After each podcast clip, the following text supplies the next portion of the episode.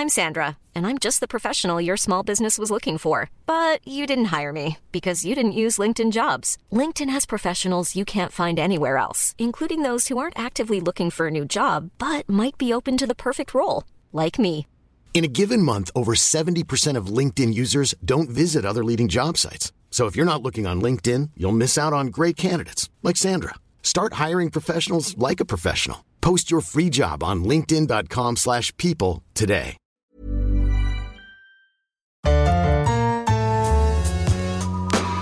Pour moi, Cannes représente euh, un des plus grands festivals au monde du cinéma. Le chef-d'œuvre, comment vous connaissez mon nom?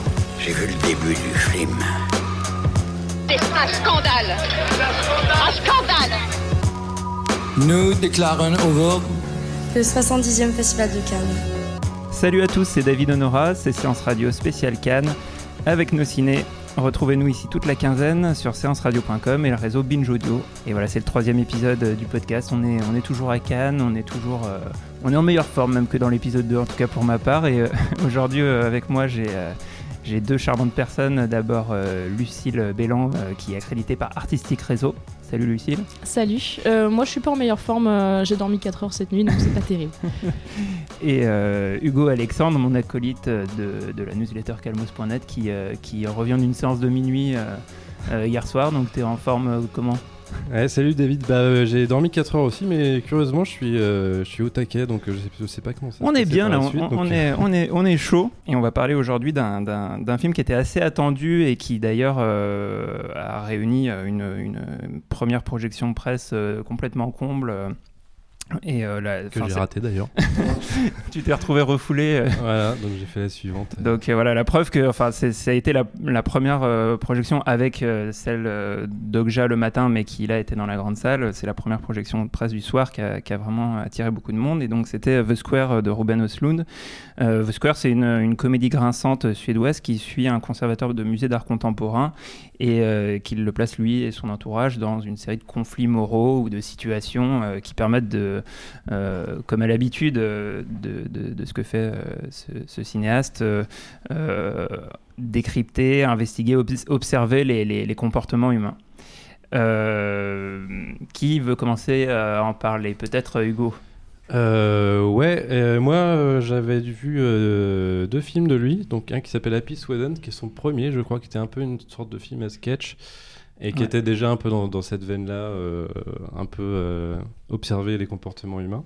Et après j'avais vu euh, Snow Therapy, donc qui est son avant-dernier, avant celui-là, où le pitch était très très très audacieux en fait. C'était un- une famille qui partait à, à la montagne au ski et en fait.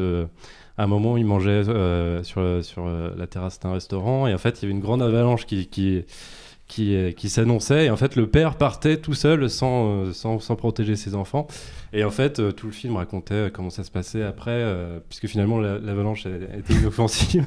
Et donc, du coup, il y avait un, espèce de clash familial. Et en fait, je trouvais que dans ce film-là, le pitch était presque plus fort que le traitement et en fait, il diluait vachement cette idée-là. Et j'étais. bon, c'est quand même, c'est quand même fait très très intelligemment, donc euh, j'avais quand même plutôt aimé. Mais j'étais quand même euh, légèrement déçu parce que le pitch était vraiment plus fort que, que, que- que le traitement final. Et là, dans The Square, en fait, c'est un peu Snow Therapy, mais avec euh, 25, 30 fois, euh, 30 fois un pitch différent et une manière différente de. On est, on est presque plus proche de la forme euh, film à sketch de, de Happy Sweden, justement. C'est ça, mais avec quand même euh, un fil rouge qui est ce, ce- ce conservateur de musée euh, à qui il va arriver plein de choses. Donc il y a 3-4 intrigues parallèles, mais qui sont quand même assez cohérentes. Et en fait, euh, c'est- hyper drôle de voir euh, à chaque fois une situation différente où on peut, se, on peut reconnaître des, choses du quotidien. Euh, donc euh, ça peut être euh, la gêne, euh, genre par exemple, à un moment il y a une interview euh, en public et il y a quelqu'un qui a le syndrome de Tourette. Et, euh, et donc, euh, co- comment réagir dans ces conditions? Est-ce qu'on continue à, à parler comme si de rien n'était Ou est-ce qu'on est qu'on fait attention à cette personne quand même qui, qui fait beaucoup de bruit, mais il faut quand même pas trop souligner le fait qu'il est malade, etc.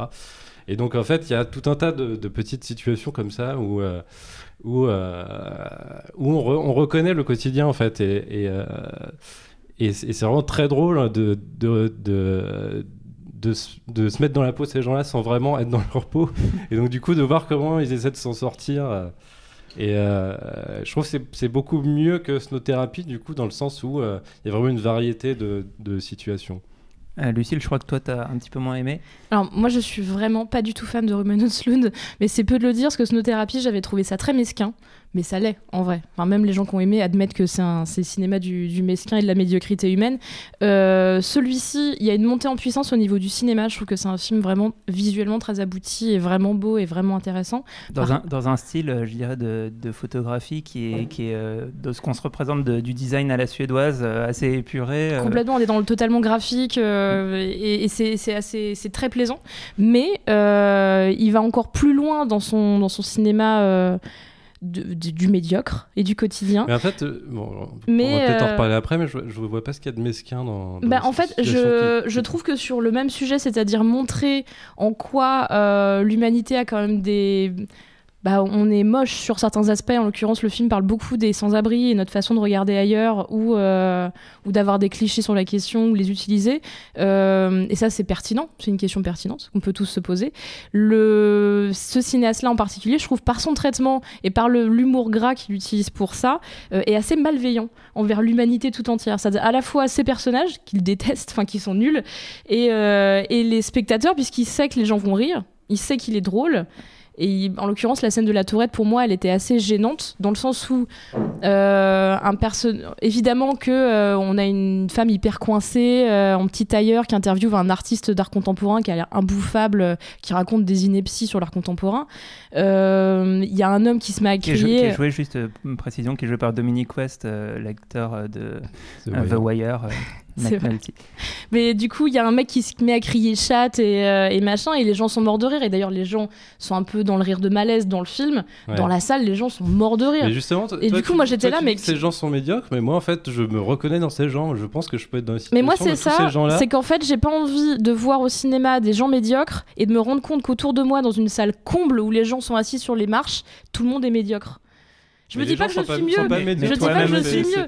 Mais oui, je dis pas que je suis. Mais je dis pour moi, c'est de la souffrance de voir ça. C'est une sorte la, vie est comme ça, la vie est faite de petits moments où on sait pas trop comment réagir. Ouais, mais à part, euh, à part la photographie, il y a rien de beau là-dedans. Euh, ouais, non, on et peut pas dire que ce et il y a autre beau, chose, mais- c'est que remarquer la médiocrité, c'est déjà s'en extraire un petit peu. Donc en fait, l'observer et. Non, mais euh, du coup, c'est lui qui se place au-dessus du reste. Non, non, non, non. C'est pas ce que je veux dire. C'est-à-dire qu'en en, en nous donnant l'oc- l'oc- l'occasion euh, d'observer et de se rendre compte de cette médiocrité, il nous donne aussi les outils pour, euh, pour, euh, pour l'observer dans le monde et, et dans nos propres comportements. Et du coup, à partir du moment où on, fait ça, peut-être qu'on va essayer justement de s'améliorer un petit peu. Bah, moi, je trouve qu'il le fait moins. J'ai l'impression de moins grandir humainement en voyant un film de Ruben Östlund qui est plutôt drôle et qui est écrit pour être drôle qu'un film de Michael Haneke où le but c'est de pointer du doigt des vrais problèmes de nos sociétés. C'est aussi fait dans la souffrance parce que les films sont pas faciles à voir, mais après quand on en sort, et on a envie d'en sortir grandi. Mais moi, je- moi, Là, j'ai pas l'impression que le ce point soit son commun cinéma. entre Oslund et euh, Haneke, c'est que justement, il n'y a pas de, de jugement sur les personnages. Ah bah, je trouve qu'Haneke est beaucoup plus neutre que Östlund. Ah ouais, mais moi je comparais plus à Winterberg par exemple, qui va juger un- vraiment euh, des comportements de ses personnages, et il y y, a clairement des. Enfin, pas des bons et des méchants, mais il y a quand même des gens qui, qui, euh, qui revêtent euh, une, sorte de, de mal. Alors qu'en fait, euh, chez Ostlund, tout le monde, euh, tout le monde, a- Tout le monde est nul pareil. Non, Alors- les gens sont pas, ils sont juste normaux les gens quoi, c'est tout. Enfin, ils, Ils sont, ils sont en dessous que normaux quand même parce que pour l'humour, il est quand même obligé de mettre. C'est comme le père dans, dans Snowtherapy, il était particulièrement Bah, médiocre. C'est pas. les situations qui sont qui sont poussées, enfin qui sont Il y a du caricaturales paroxysme. en fait. ouais. Mais euh, les personnages sont pas caricaturaux dans ces dans ces. Alors il y a, y quand même euh, peut-être une, il y a une forme d'opposition euh, marquée dans le film, c'est quand même entre les, les riches et les pauvres. Et C'est ceux qui sont particulièrement montrés comme médiocres. ce C'est assez manichéen et c'est déjà un peu le cas Enfin, dans mani- oui, mais manichéen dans ce sens-là, euh, pourquoi pas finalement Enfin, je veux dire, euh, montrer que, que les forts euh, sont ridicules, c'est ça peut être magnifique. Ah, mais Enfin, c'est pour un, pour un mec qui arrête pas de se défendre, d'être, qui, qui est vraiment politiquement incorrect, poussé jusqu'au bout euh, du. Le mec mec qui défend le on peut plus rire de tout et machin, il pousse tout au bout.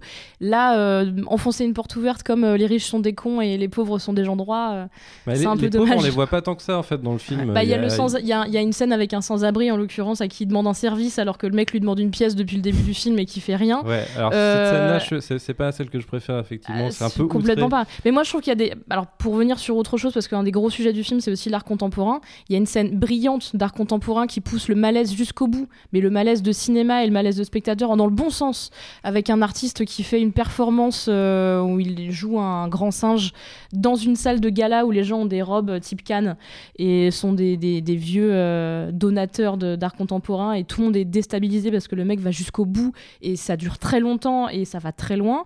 Cette scène-là, elle est excellente, mais après, il faut quand même avouer qu'il y a des scènes de critique de l'art contemporain et de l'humour là-dessus. On est limite dans le niveau des comédies avec Christian Clavier. Pas, Ouais, pas, bah pas après, sur- ça pas dire ça, Hugo. hein. Mais non, mais c'est-à-dire que je trouve que c'est pareil. C'est facile de dire que c'est de la merde l'art contemporain.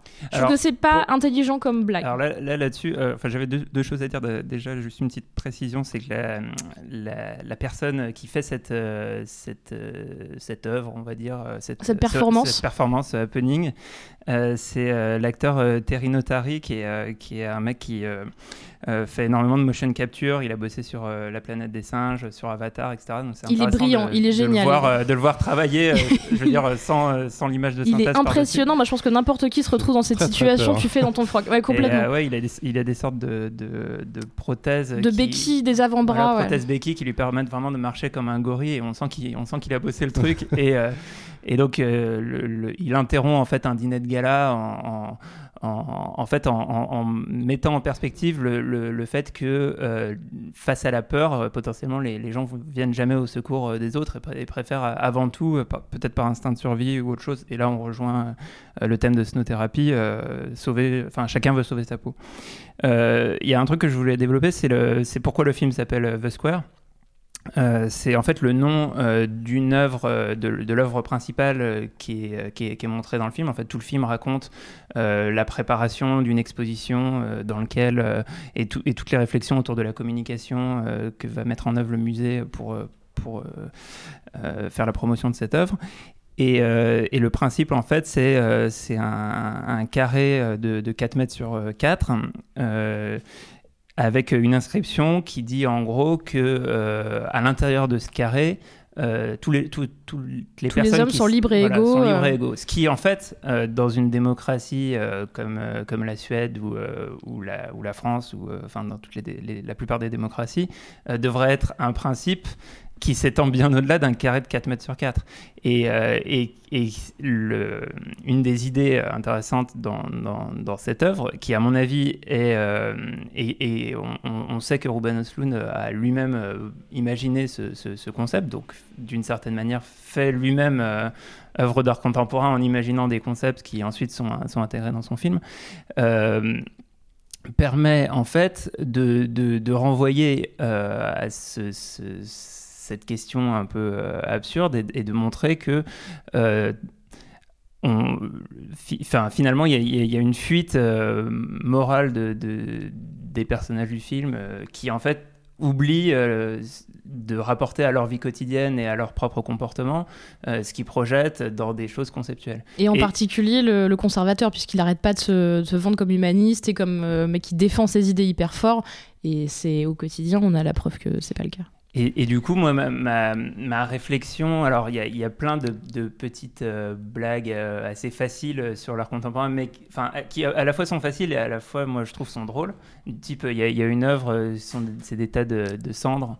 avec à un moment le, mec qui fait le ménage avec une petite machine se retrouve à, à slalomer entre les tas et aspire la moitié. Enfin bon, il y a, ce genre de situation qui eff- effectivement rend, rend ridicule le, euh, le, dispositif. Mais Oui, euh, Et puis par ailleurs, il, 'fin, il approuve quand même l'art contemporain parce qu'il y a cette fameuse scène avec euh, l'homme singe là, et puis finalement son film. est- Oui, mais non, parce une- que cette scène, cette scène est angoissante. C'est vrai que vu comment elle finit, on peut quand même se poser la question de savoir euh, s'il fait, valide ou pas l'œuvre. Moi, je la trouve Le- extrêmement le, pertinente. Le film a- mais... a pas de second degré sur cette scène-là. En fait, il, Ouais. il présente une, une performance, mais euh, comme si comme si on la voyait vraiment. Et finalement, ce qui a retiré de cette scène-là, c'est euh, c'est c'est la, c'est la performance.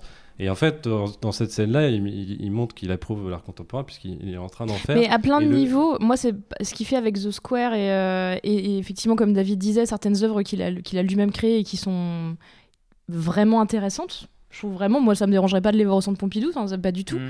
Euh, c'est pour ça que je comprends pas du tout pourquoi à côté il se sent obligé de faire de l'humour gras pour dire que c'est un truc de riches mécènes euh, stupides qui achètent des tas de gravier, quoi. Mais parce que c'est vrai. Enfin, je veux dire que c'est- aussi aussi une composante du truc, c'est-à-dire que euh, il, montre aussi euh, le recul qu'il a lui-même euh, et, ce qui qu'on peut même appliquer à son film. C'est- c'est- C'est-à-dire que toutes les critiques que tu portes à son film ou le ou le fait même de se dire Enfin, quand, quand Hugo disait que, que c'est remarquer des situations de la vraie vie, au fait, en fait, il, fait œuvre d'art en ne faisant rien d'autre que reproduire des situations de la vraie vie.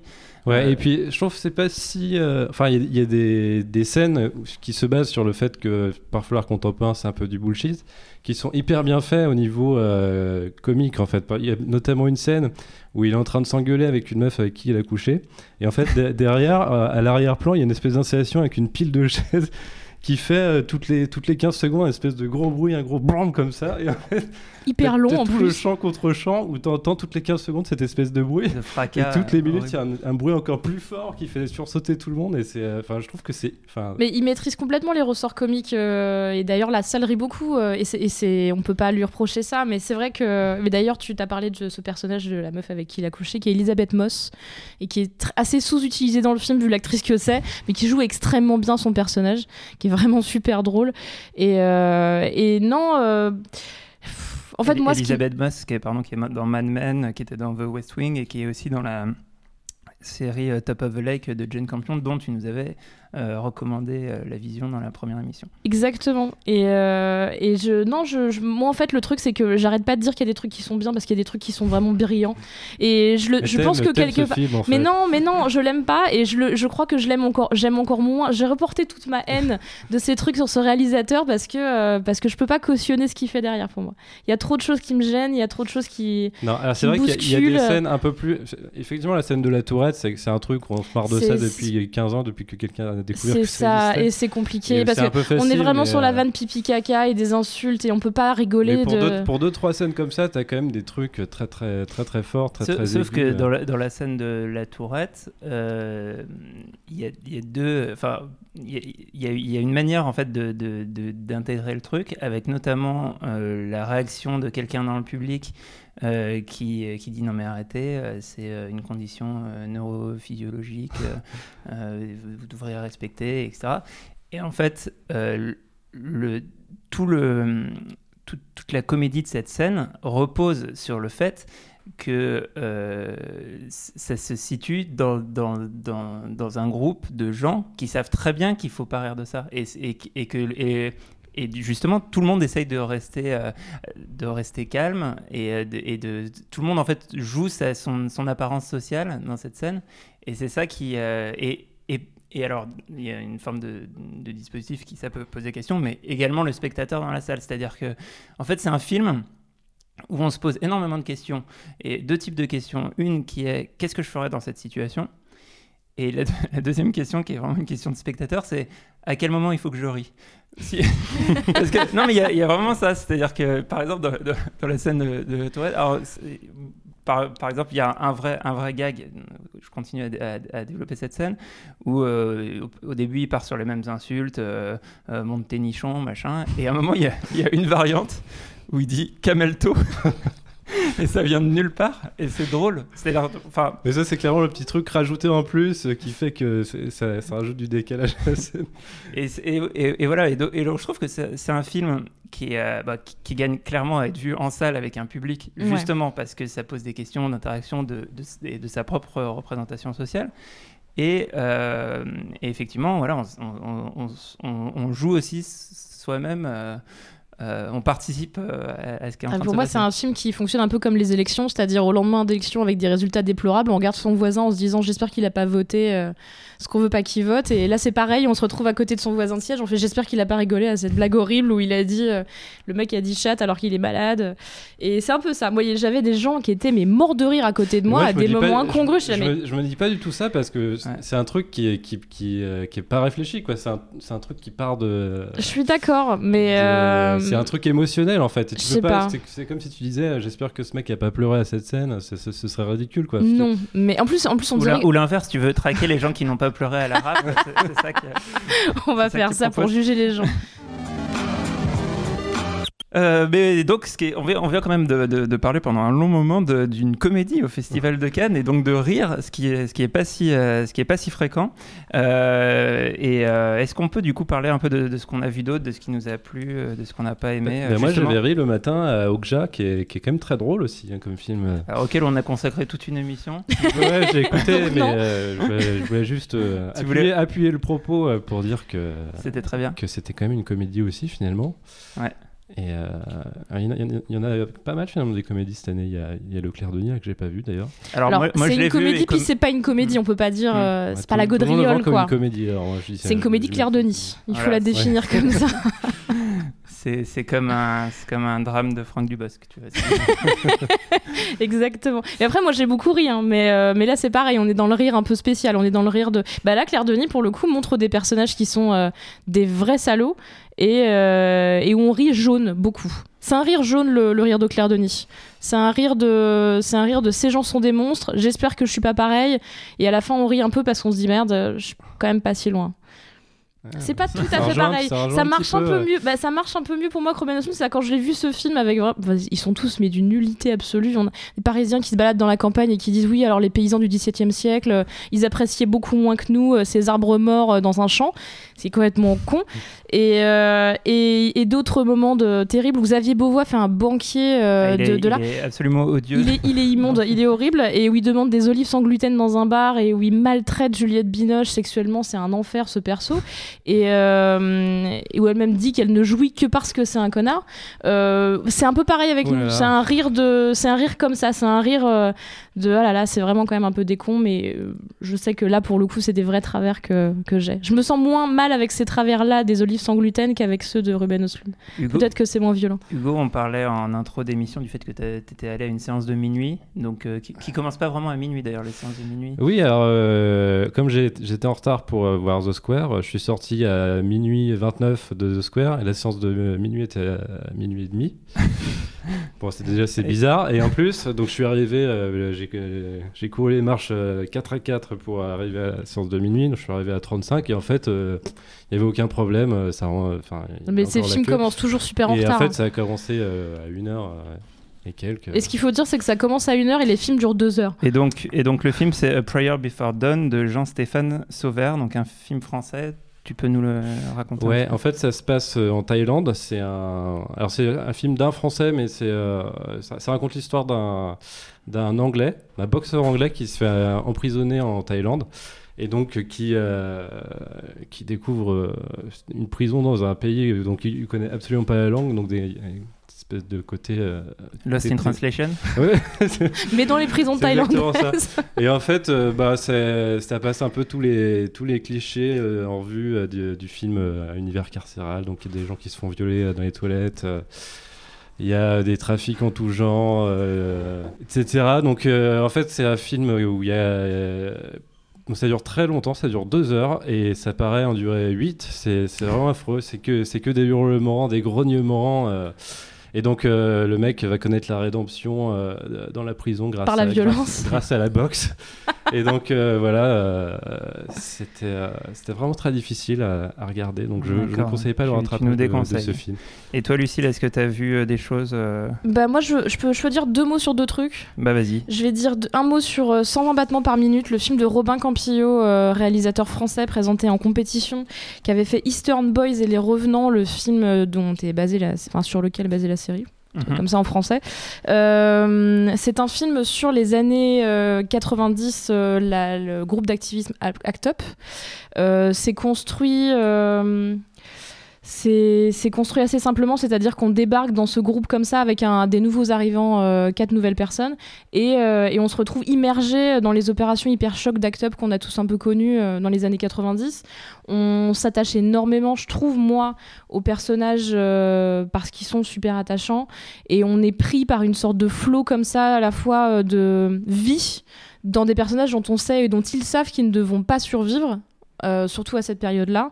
Donc il y a une sorte de ouais de, de dernier de chant du cygne de, volonté de survie de volonté de vivre fort de danser euh, de baiser quand même euh, d'aimer et j'ai été vachement émue. J'ai trouvé que il y avait il y a plein de scènes où j'ai eu vraiment une boule dans la gorge et où, où j'étais prise avec eux et surtout vers la fin il y, a, y a des choses qui se passent. Et en plus c'est un film qui raconte quelque chose enfin une période vraie, des sentiments vrais, et je pense qu'on devrait un peu plus regarder dans ce sens-là, surtout maintenant où on a beaucoup oublié que euh, le sida c'est encore une réalité euh, et que toutes ces questions se posent encore, en l'occurrence sur le- les traitements euh, des toxicomanes, des prostituées, euh, des, des- des- de la sexualité en prison. euh, C'est des choses qui n'ont pas du tout avancé, et du coup je pense que le film est extrêmement pertinent aujourd'hui. C'est un film très intéressant. D'accord, donc ça c'était les deux mots sur le. Deux mots sur Corvillo, excuse-moi. Et euh, je rajoute un, alors, deux petits mots vraiment sur le, le- La Belle et la Meute qui était présenté à un certain regard hier soir. C'est un film de Kauter Benania, donc une réalisatrice tunisienne. C'est celle qui avait fait le Chalat de Tunis que quelques peu de gens ont vu. Euh, que je recommande. oui, qui est très bien, qui est très intéressant.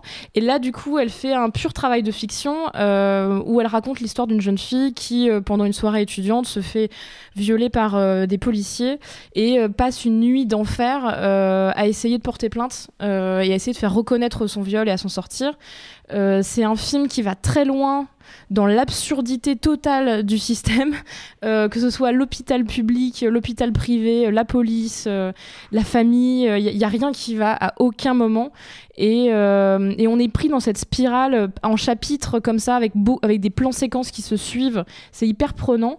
Et le film n'est pas extrêmement abouti visuellement. euh, c'est d'assez mauvais goût, c'est assez euh, outrancier. Mais, en termes de rythme, et en termes de force, et en termes de force de propos, on y est complètement. Ça marche très bien. Et c'est très politique. D'accord, donc La Belle et la Meute euh, et euh, 120 battements par minute. Euh, bah voilà, c'est fini pour, euh, pour aujourd'hui. On revient très vite. C'était Séance Radio spécial Cannes avec Nos Ciné, une émission de Séance Radio, la web radio du cinéma en partenariat avec Binge Audio. Au revoir, à bientôt. À bientôt. À bientôt.